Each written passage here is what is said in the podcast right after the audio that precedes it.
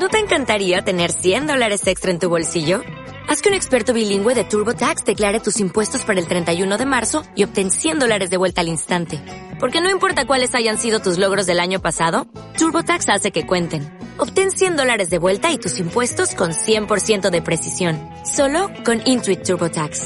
Debes declarar para el 31 de marzo. Crédito solo aplicable al costo de la presentación federal con TurboTax Full Service. Oferta sujeta a cambios o cancelación en cualquier momento.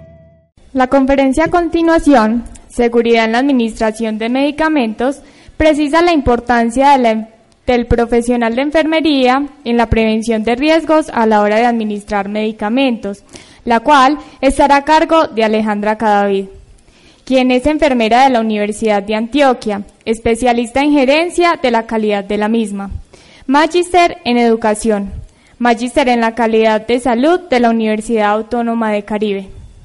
Actualmente es docente del programa de enfermería en la Universidad Católica de Oriente. Bueno, em, tengo una responsabilidad eh, en la tarde de hoy y es eh, contarles un poco acerca del tema de administración segura de medicamentos. Realmente es un tema del que hemos hablado bastante y quisiera en esta tarde realmente el objetivo principal es que trascendamos un poco el tema de los correctos en la administración de medicamentos.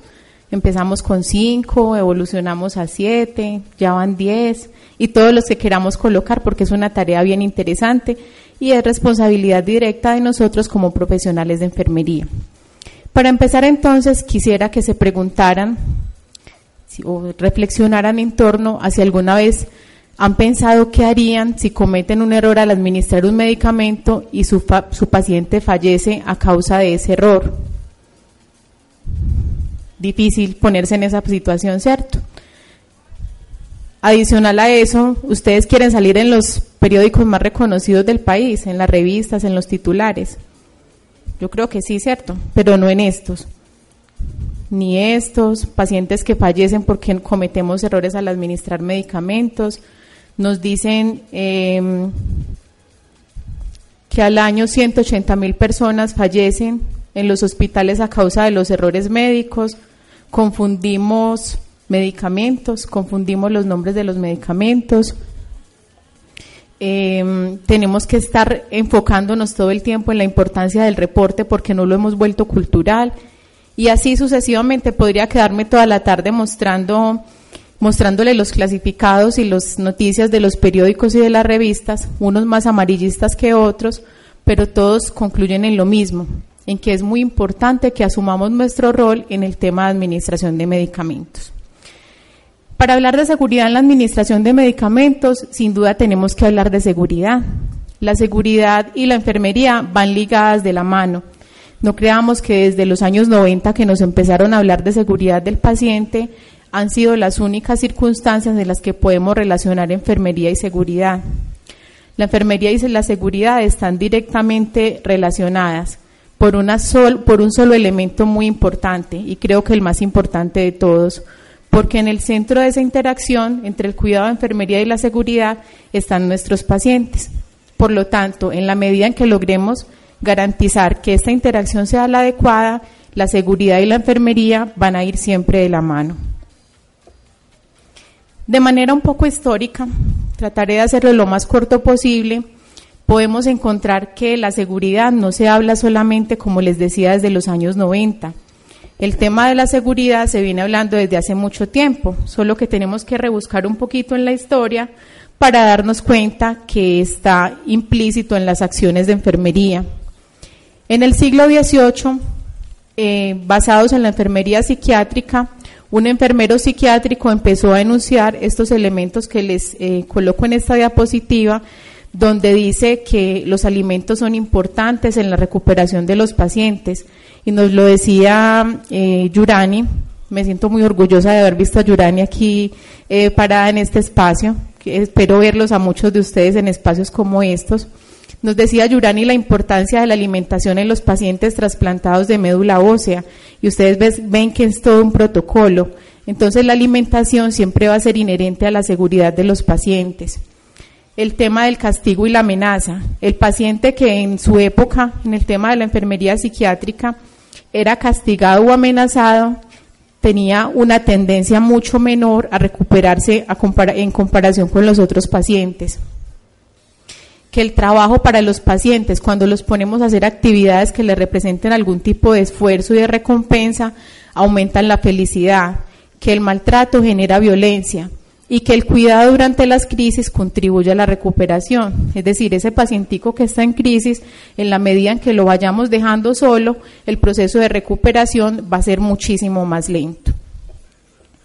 Adicional a eso, eh, vamos avanzando en el tiempo, nuestra madre de la enfermería, Flores Nightingale, manifiesta algo que es muy conocido por todos, pero que creo que muy difícilmente lo, lo homologamos con el tema de la seguridad y es que cuando unimos cuidados, unimos ambiente y garantizamos una adecuada interacción, estamos buscando la curación. Y si lo hacemos de una manera articulada, lo logramos. Curación basada en cuidados de enfermería, por supuesto, que es lo que nos congrega en este tipo de espacios. Asimismo, Flores Nightingale hablaba de la importancia de la comprensión del cuidado integral a la persona, es decir, verlo de una manera compleja y completa, sin eliminar ninguno de sus elementos. La importancia del cuidado del entorno, que ustedes muy bien saben que Flores Nightingale fue la primera persona que nos empezó a hablar de la prevención de los peligros, de aislar al, paciente de los espacios donde estuviera expuesto a problemas relacionados con el saneamiento básico y que de allí se empezaban a mejorar muchísimo más rápido. Y un elemento adicional que creo que debe direccionar nuestra práctica de enfermería y es no causar daño al paciente. Ahora, vamos a relacionarlo con las teorías de enfermería. A veces uno como estudiante no le encuentra eh, demasiada relevancia a lo que dicen nuestras teóricas y se van a dar cuenta de la importancia de todo lo que nos han planteado nuestras teóricas en relación con la seguridad del paciente y en este caso de la administración de medicamentos. Les voy a tratar, eh, les voy a traer solamente tres de ellas, pero si ustedes buscan en cada una de las teorías de enfermería van a encontrar esa orientación hacia la prevención de peligros, la seguridad y el confort de los pacientes. Virginia Henderson nos plantea, recuerden que Virginia Henderson tiene una teoría basada en las necesidades básicas del ser humano y nos plantea su necesidad número nueve, la necesidad de evitar peligros del entorno. ¿Qué es eso? En otras palabras, seguridad. Dorotea Orem en su teoría del déficit de autocuidado, lo que nos dice es la persona en condición de vulnerabilidad tiene un déficit que le impide desarrollar las acciones para cuidarse a sí mismo. ¿Y quién suple en, determinados momentos esas características? El enfermero. Por lo tanto, es seguridad también cuando yo me enfoco en el cuidado del paciente y oriento mi cuidado de enfermería hacia la prevención de peligros y hacia la garantía de la seguridad asimismo como a cubrir las demandas de ese paciente. Eh, nos eh, habla, Abdela tiene la teoría de las 21 problemas de enfermería, es una teoría muy bonita, muy interesante y tiene en uno de sus de los problemas de enfermería que plantea la necesidad de promover la seguridad, prevenir accidentes y evitar la propagación de infecciones. Si fuésemos a basar todo lo que tiene que ver con prevención de infecciones infecciones asociadas al cuidado y la atención de salud, podríamos retomar la teoría de Abdela y encontrar elementos bien interesantes para nuestra práctica. ¿Qué es lo que dice Abdela? Seguridad. Ahora, esa es la historia.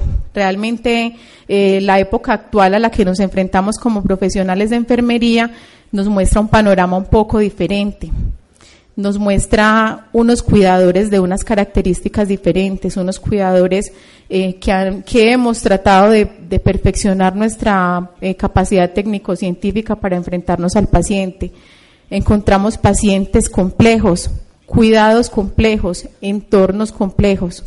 ¿A qué me refiero con entornos complejos? No solamente a una infraestructura hospitalaria, yo ahorita cuando escuchaba a Yurani me estaba imaginando la unidad donde, donde se cuidan los pacientes que son trasplantados de médula ósea y me lo imagino como un ambiente complejo. Entonces, eso no estaba antes en esa historia que les estaba contando. Por lo tanto, nosotros debemos tener, como lo manifiesta también Calista Roy en su teoría, una capacidad de adaptarnos a ese entorno cambiante que como les digo no solamente es infraestructural, sino que también tiene que ver con la complejidad de los cuidados y con la complejidad de ese paciente al que nos estamos enfrentando. Por lo tanto, todas estas circunstancias en gran medida lo que hacen es eh, inducirnos a cometer más errores y eso desafortunadamente es lo que está pasando en este momento. En el tema específico de la administración de medicamentos, em, hemos encontrado evidencia eh, o estudios que nos refieren que para la correcta aplicación de un medicamento se requiere la realización de entre 80 y 200 acciones que pasan por todos estos procesos que les describo acá.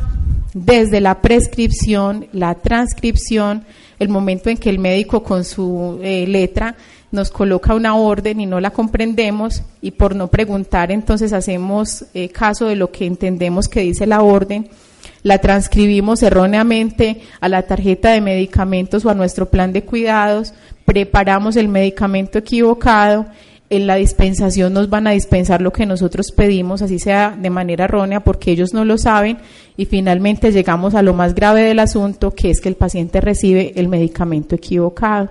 Entonces miren que son una cantidad de acciones que realmente lo que requieren de nosotros es un equipo, un trabajo de un equipo interdisciplinario, porque si ustedes ven, esto incluye desde el farmacéutico, desde el químico que elabora las mezclas, desde el regente que despacha los medicamentos, pasando por todo el personal de enfermería y obviamente el personal médico que es el responsable de la prescripción de los medicamentos. Si nos vamos un poco a las estadísticas eh, mundiales, en el tema de administración de medicamentos, así se distribuyen eh, aproximadamente los errores en la administración de medicamentos, perdón, en todo lo que tiene que ver con la gestión de los medicamentos. En la administración se presentan el 53% de los errores. ¿Por qué nos equivocamos administrando medicamentos? Porque no leemos en la mayoría de las ocasiones. En la prescripción están el 17% de los errores en la preparación el 14% y en la transcripción el 11%. Y la noticia es que la mayoría de las ocasiones quienes hacemos la transcripción de las órdenes somos los profesionales de enfermería. Entonces podríamos ponerle nombre a muchos de estos errores que se presentan acá. Al respecto, entonces tendríamos que definir que hay unas fallas activas que están relacionadas con la administración de medicamentos y que tienen una clasificación eh, específica. Las fallas activas son aquellas que son cometidas por personas en contacto directo con el paciente y que son asociadas a condiciones latentes del sistema. O sea que si estamos hablando de errores en la administración de medicamento, efectivamente estamos hablando de fallas activas y que las podemos categorizar de la siguiente manera. Las faltas y los lapsus son aquellas conductas erróneas por falta de habilidad o competencia. No quiero decir con la pregunta que les hice al principio que el temor no pueda estar latente. El temor debe estar y debe ser en cierta medida lo que nos invite a actuar adecuadamente. Podemos equivocarnos, puede pasarnos. Es que eh, digamos que la raíz de todo esto radica en que somos seres humanos que tenemos la tendencia a equivocarnos. Sin embargo, no es aceptable que yo me equivoque por falta de habilidad o de competencia. Si yo sé que no la tengo, debería fortalecerla antes de enfrentarme a una situación en la que pueda cometer un error. Y otra eh, que está relacionada por el desconocimiento y es ya cuando yo hago cometo una acción de la cual para la cual no tengo la competencia ni no tengo la capacidad eh, técnico-científica para ejecutarla. Los errores tienen una clasificación, de hecho tienen muchas, yo quise traerles un poco la más sencilla y es cuando cometemos un error por acción o por omisión. Yo puedo cometer un error por acción cuando hago la ejecución de una acción inadecuada o una acción equivocada. Administro el medicamento equivocado, a la dosis equivocada, al paciente equivocado. O también lo puedo hacer, eh, puedo cometer un error, perdón, por omisión cuando son aquellas fallas en ejecutar una acción apropiada. Yo sé que tengo que administrar el medicamento diluido en 100 centímetros de solución salina, pero voy y lo administro directo. Eso es una acción inapropiada. Entonces, a raíz de todo esto, estas estadísticas y muchas otras que, que ustedes pueden encontrar en la literatura nace una preocupación mundial por la seguridad del paciente. Es ahí donde surge el estudio Errares Humano, que se hizo en Estados Unidos, donde la OMS lanzó en el 2004 la Alianza por la Seguridad del Paciente y donde posteriormente se realizó el estudio IBEAS, que se encontró que la principal causa de eventos adversos e incidentes presentados en los pacientes estaban relacionados con la administración de medicamentos. Entonces, a raíz del estudio IBEAS, surgieron estas nueve conductas básicas que están orientadas a la prevención de errores con los pacientes. Si ustedes se dan cuenta, los primeros cinco de estas prácticas que nos eh, proponen en el estudio IBEAS están relacionadas con medicamentos. La primera, medicamentos LASA, medicamentos que se ven igual y suenan igual. Esa ampolla de adrenalina con la ampolla de vitamina K son exactamente iguales según el laboratorio que la produzca. ¿Cuál es la diferencia a nivel terapéutico de aplicarle a un recién nacido una ampolla de vitamina K y una ampolla de adrenalina? Pongámonos a pensar en ese tipo de cosas. Eh, control de las soluciones concentradas en electrolitos. Ah, no, es que yo el potasio lo administro así despaciecito, yo le dejo la llavecita medio abierta. Para eso se inventaron unos dispositivos que los mencionan más adelante, que son las bombas de infusión. Esta es una de las características más importantes que debemos tener en cuenta. Asegurar la precisión de los medicamentos. Y acá los invito a que siempre utilicen la fórmula para la dilución y la aplicación de los medicamentos. Ya en la medida en que se vuelve cotidiano el tema, entonces uno calcula la dosis, calcula el tiempo, calcula la velocidad de infusión, lo pone a ojo porque es que yo ya sé, y cuando yo ya sé es que cometo errores. Normalmente en uno de estos estudios que revisé para traerles esta presentación, me encuentro que uno de los factores que más eh, está a favor de los errores en la administración de medicamentos es la confianza de las personas porque eh, cronológicamente en las edades de, mm, la experiencia profesional de las personas se encuentra que quienes son más experimentados cometen más errores y eso tiene una sola explicación y es el exceso de confianza. También nos, nos plantean eh, evitar errores de conexión de catéteres y tubos, el uso de dispositivos de inyección de una sola vez. Es increíble, pero en este siglo todavía seguimos rehusando jeringas, rehusando máscaras de oxígeno, rehusando cánulas nasales y todo lo que ustedes quieran se rehusan en nuestras instituciones de salud. A esto también hace referencia.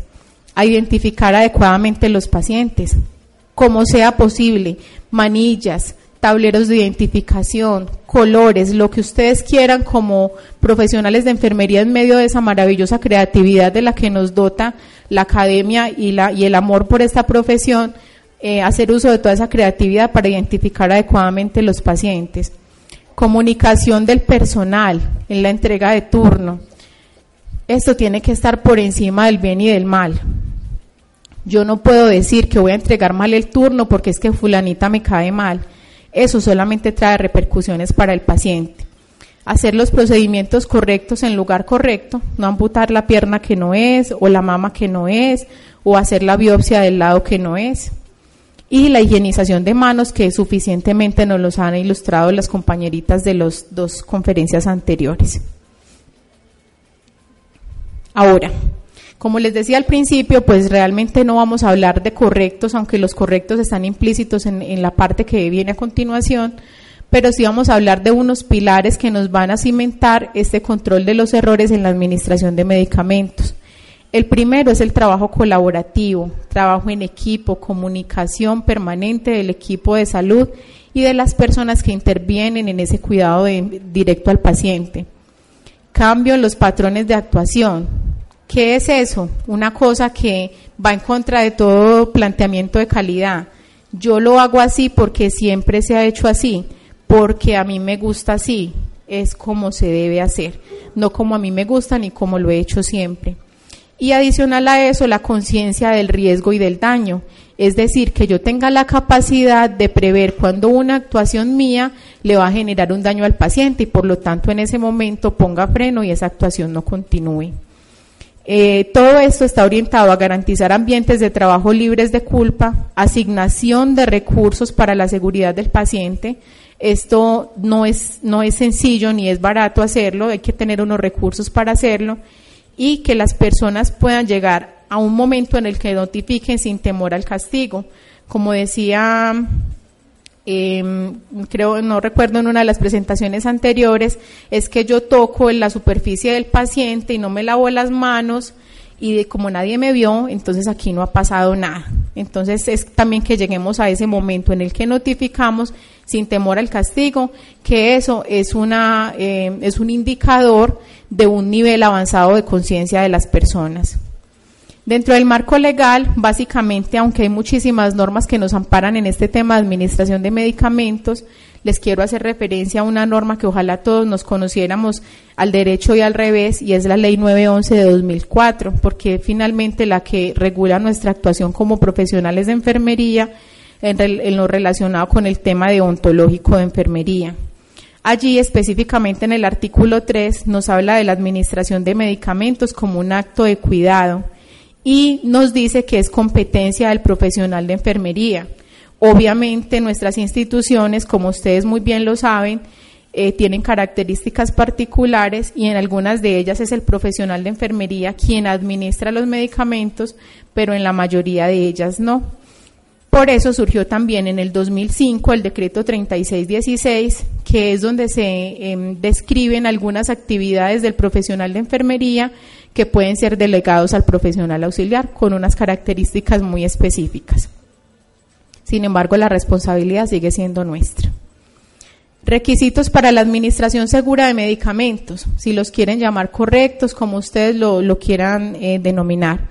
Conocimientos técnicos científicos, farmacocinética y farmacodinamia. Usted debería saber desde el momento en que está administrándole el medicamento al paciente qué está haciendo en el paciente ese medicamento, por dónde está circulando, dónde va a llegar. Si usted, usted sabe el lugar exacto donde el medicamento va a realizar su acción, va por lo tanto a comprender los efectos terapéuticos del mismo y, muy importante, los efectos adversos que le puede producir ese medicamento al paciente.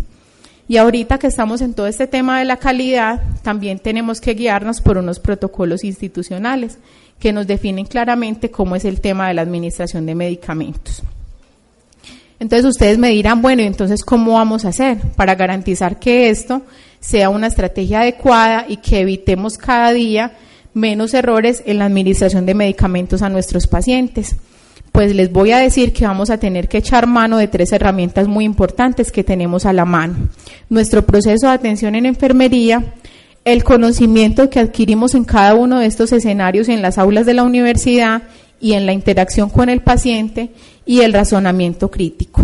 Entonces, rápidamente vamos a hacer un recorrido por esas etapas del proceso de atención de enfermería en relación con la administración de medicamentos y vamos a comprender allí cuál es la importancia de que nuestro actuar esté orientado por una metodología organizada de trabajo como lo es el proceso de atención de enfermería.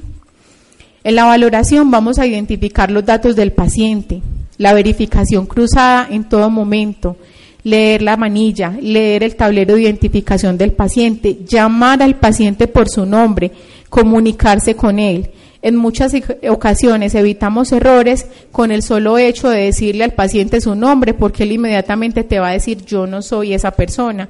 Nos evitamos ese tipo de errores la historia de medicamentos del paciente, la respuesta a medicamentos. Con los pacientes es muy importante tener en cuenta el tema de los medicamentos que viene consumiendo desde su casa, que viene tomando desde su casa y que va a empezar a utilizar también durante la estancia hospitalaria. Porque cuando no le explicamos al paciente que nosotros le vamos a dar el medicamento antihipertensivo, el medicamento para la diabetes o lo que sea que se esté tomando en su casa, él lo tiene en el nocherito y se lo va a seguir tomando. Entonces vamos a estar sobredosificando al paciente y se presentan casos en cantidades que ustedes no se alcanzan a imaginar todos los días en nuestras instituciones. Esto nos lleva a tener un perfil farmacológico del paciente. También en la valoración, verificar la ingesta de medicamentos que les acabo de decir, indagar en hábitos culturales y sociales. La parte cultural de nuestros pacientes eh, es bien importante y nosotros en muchas ocasiones no la tenemos en cuenta. El pacientico que está acostumbrado a tomarse una bebida de una matica, de algo que haga todos los días y que sea cotidiano para él y que tenga que ver con sus hábitos culturales y sociales, puede representar una disminución en la absorción de un medicamento o, por o incluso una potencialización del mismo. Entonces tenemos que tener esa información también muy clara. Como profesionales de enfermería tenemos que empoderarnos de los exámenes de laboratorio del paciente. Los exámenes de laboratorio, em, junto a esa imagen del paciente o a esos signos y síntomas del paciente, son los que nos van a dar esa descripción de los problemas de enfermería con los que vamos a trabajar. ¿Qué exámenes? Función renal, función hepática, función endocrina, la oxigenación de ese paciente, todos los elementos que nos puedan ayudar a predecir cuáles son esos problemas de enfermería que tenemos. Luego vamos a orientarnos hacia el diagnóstico de enfermería. En relación con los medicamentos, hay tantos diagnósticos de enfermería como pacientes. Usted lo puede orientar hacia el desconocimiento del régimen terapéutico, hacia el incumplimiento del mismo, el paciente con ansiedad por su estado de salud, y podríamos, eh, digamos que agruparlos todos en esta etiqueta que les dejo acá en la parte inferior, que es administración de medicamentos. De esta se pueden derivar todas las que ustedes quieran, incluso por cada una de las vías de administración de medicamentos. Y de allí, por supuesto, se van a desprender las acciones de enfermería. ¿Qué es necesario tener en cuenta para ese proceso como tal de administración de medicamentos? Todo esto que les estoy eh, colocando acá está relacionado con los correctos que hemos conocido siempre, solo que tienen un enfoque diferente.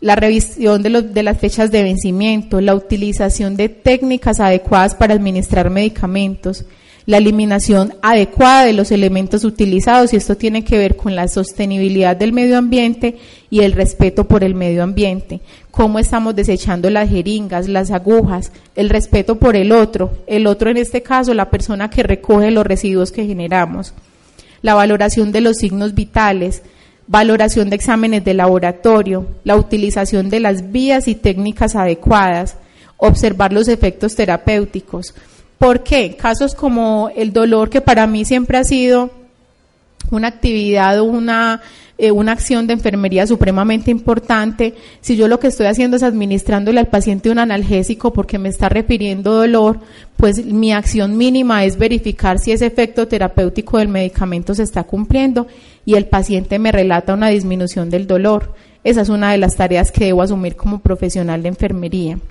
y asimismo determinar la necesidad de medicar o no al paciente, porque también es cierto que hay ocasiones en que el paciente no necesita el medicamento, la prescripción es que se administra a necesidad y nosotros simplemente por cumplir unos horarios y unos protocolos le administramos el medicamento que el paciente no necesita. El tema de las interacciones, no solamente entre medicamentos, sino con los alimentos, la señora que le dice, eh, sí, lo que pasa es que yo me tomo el medicamento para la diabetes con una guapanelita simplecita. Esa es su creencia y ella lo hace porque lo considera adecuado. Ahí está la tarea de educador, del profesional de enfermería, de decirle cuál es la manera correcta, la hora correcta en la que ella debe consumir ese medicamento. O no sé si han visto por ahí en internet el paciente tomándose el hipoglicemiante con una Coca-Cola. Casos se habrán visto, ¿cierto? Importantísimo, verificar siempre, siempre, siempre, verificar, verificar el rótulo, el vencimiento, la etiqueta, muchas veces, las veces que sea necesario. Intervenciones de enfermería. Importante saber que tenemos unos pacientes con unas condiciones especiales los niños, las mujeres embarazadas, los adultos mayores, son personas que tienen condiciones fisiológicas diferentes que pueden modificar la interacción con los medicamentos, por lo tanto tenemos que debemos tener en cuenta situaciones especiales. Insisto en el conocimiento sobre las interacciones, eso requiere que nosotros tengamos una base de conocimientos técnicos científicos muy sólido y esa es una invitación muy especial que les quiero hacer con esta presentación.